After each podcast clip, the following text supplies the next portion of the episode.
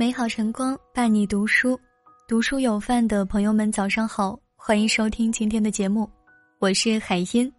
今天要和你分享的文章题目是：最好的生活状态，藏。仲冬之月，命之曰畅月。十一月是一个充实的月份，万物都开始休养生息，储蓄能量，只待来年的厚积薄发。正是春生夏长，秋收冬藏。玲珑仲冬，阳气内潜，顺应冬气，注意保暖，乃藏养之道。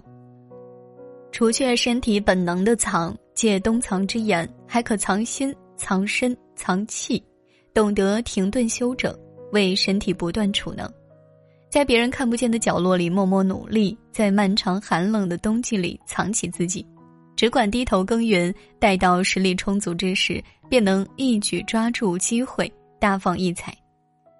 藏心，收心养性，戒躁戒躁。清代学者单阴金先生在《格言联璧》中写道：“多静坐以收心，寡酒色以清心，去嗜欲以养心，观古训以警心，悟治理以明心。”所谓境由心造，一个人的内心决定其人生的模样。懂得收心养性，在高处不骄，在低处不躁，善藏心、易养心，是人生路中顶级的智慧。曾看到这样一个故事：有一个头脑灵活的流浪儿，在一个寺庙剃发做了小沙弥，方丈对他很好，总是教他一些知识，他学起来也很快。没多久，不管是习字念书、诵读经文，都像模像样。但也是在这个时候。方丈发现小沙弥越来越自满，变得心浮气躁起来。有一天，方丈把一盆未开的夜来香送给小沙弥，让他在夜间值更时注意一下夜来香的状态。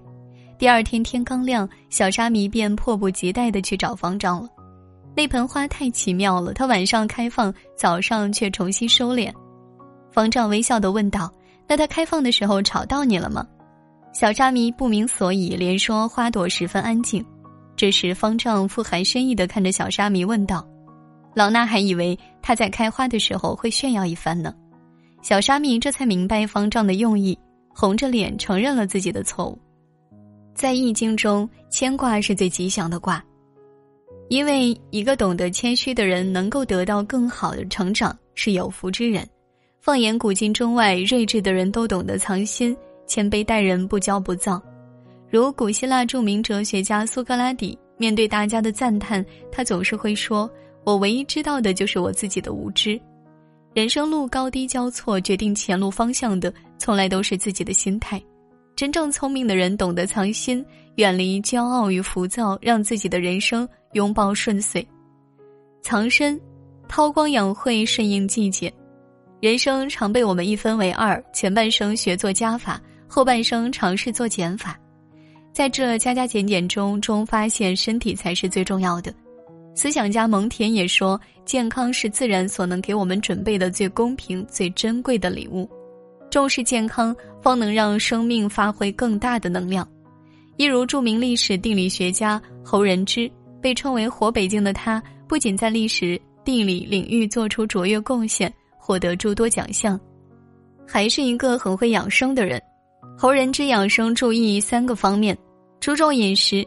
侯仁之很少会大吃大喝，更不会过量饮酒，常常出现在饭桌的也是蔬菜、杂粮、豆制品等。食少食轻，节制饮食，给胃腾出一点空间，轻装上阵。注重锻炼。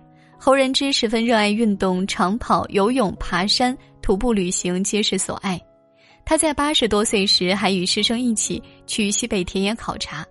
注重情绪，侯仁之的性格很好，很是豁达，不会事事计较。所谓养心，亦是养生。拥有一个好心态是善待自己最好的方式。是以侯仁之活到一百零二岁，得以做出更多贡献，成为人人敬仰的百岁学人。其实，注意身体的康健并不是一件很难的事情。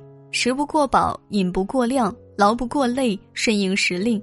如《素问·四气调神大论》中所言：“冬三月，此为必藏。水冰地彻，无扰乎阳。早卧晚起，必待日光。岁月增长，天气渐凉，到了十一月份，藏是最好的养生方式。所谓冬不藏精，春必病温。早睡晚起，睡足八个小时，注意保暖，不要让寒气入体，更不要在寒冷的地方待太久。出门前喝姜水、泡红茶，让体内温暖。如此，人生以健康打底，方拥有真正的幸福。藏气，适当停顿，沉淀自己。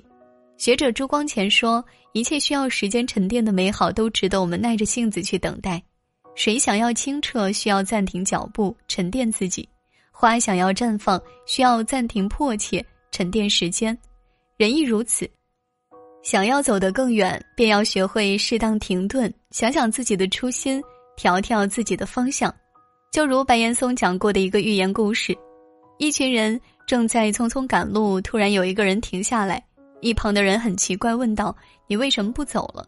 停下的人笑着说：“走得太快，灵魂落在了后面，我要等等他。”人生如旅，有人只顾匆忙赶路，却忘记抬头去看路途中的风景，忘记伸手拉住家人的手，甚至在面临选择的岔路口，亦忘记出发伊始的目的地。所以，适当停下来，给自己的灵魂一点思考的时间，别让自己费尽力气才发现方向不对。为人生徒增烦恼。适当停下来，给自己人生的节奏打一个顿号，放松心态，休息片刻，方能更好的前行。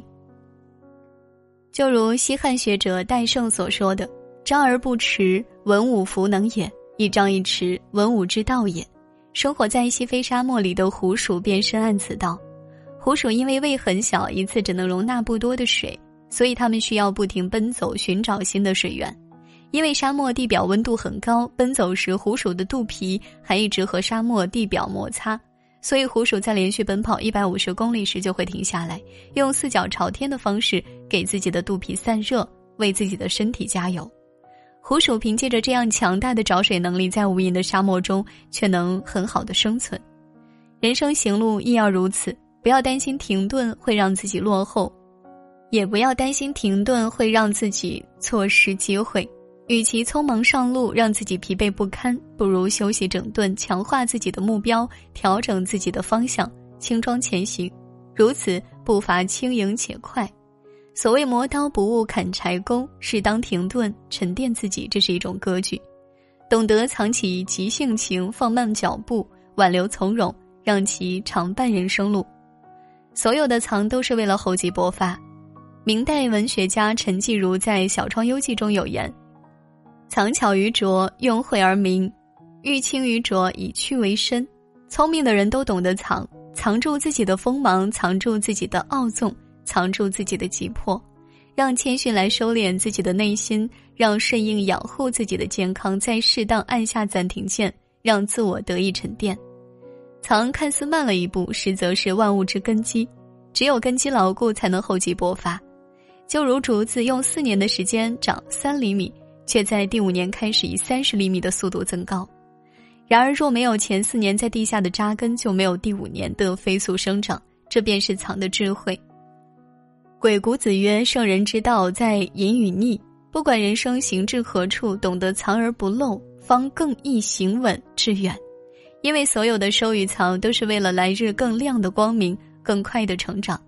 藏好心，不浮不躁，不骄不傲。”保持谦卑，让生活更顺遂；藏好身，养好身体，顺应时令；保持健康，让幸福更持久；藏好气，不急不迫，适当停顿，沉淀自我，让人生更从容。生命的馈赠藏于你日复一日的努力中。所有看似从天而降的幸运，都不过是厚积薄发的结果。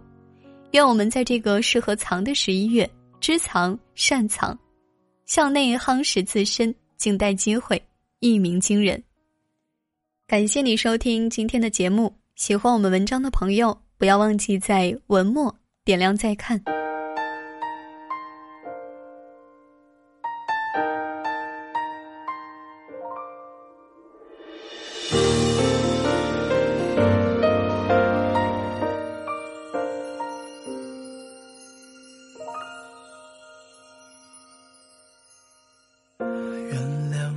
真的喝醉了，因为我真的想你了。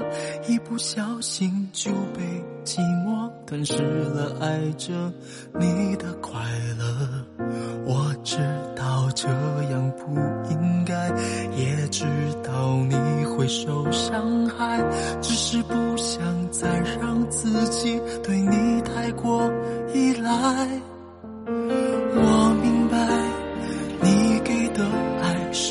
实的存在，只是我不懂得如何去爱，